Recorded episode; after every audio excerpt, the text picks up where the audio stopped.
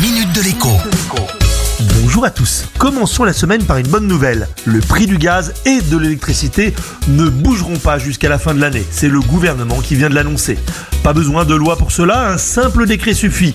Même si on imagine mal les groupes d'opposition voter contre une mesure destinée à protéger le pouvoir d'achat des Français. Bonne nouvelle donc, vous n'avez pas à craindre d'augmentation brutale des tarifs du gaz de ville, du gaz livré à domicile et de l'électricité, et ce jusqu'au 31 décembre prochain. Mais sachant qu'il faudra bien terminer l'hiver, on imagine mal le bouclier cesser de produire ses effets le 1er janvier 2023. Mais en même temps, bien malin celui qui pourra dire où nous en serons à la fin de l'année ou au début de l'année prochaine.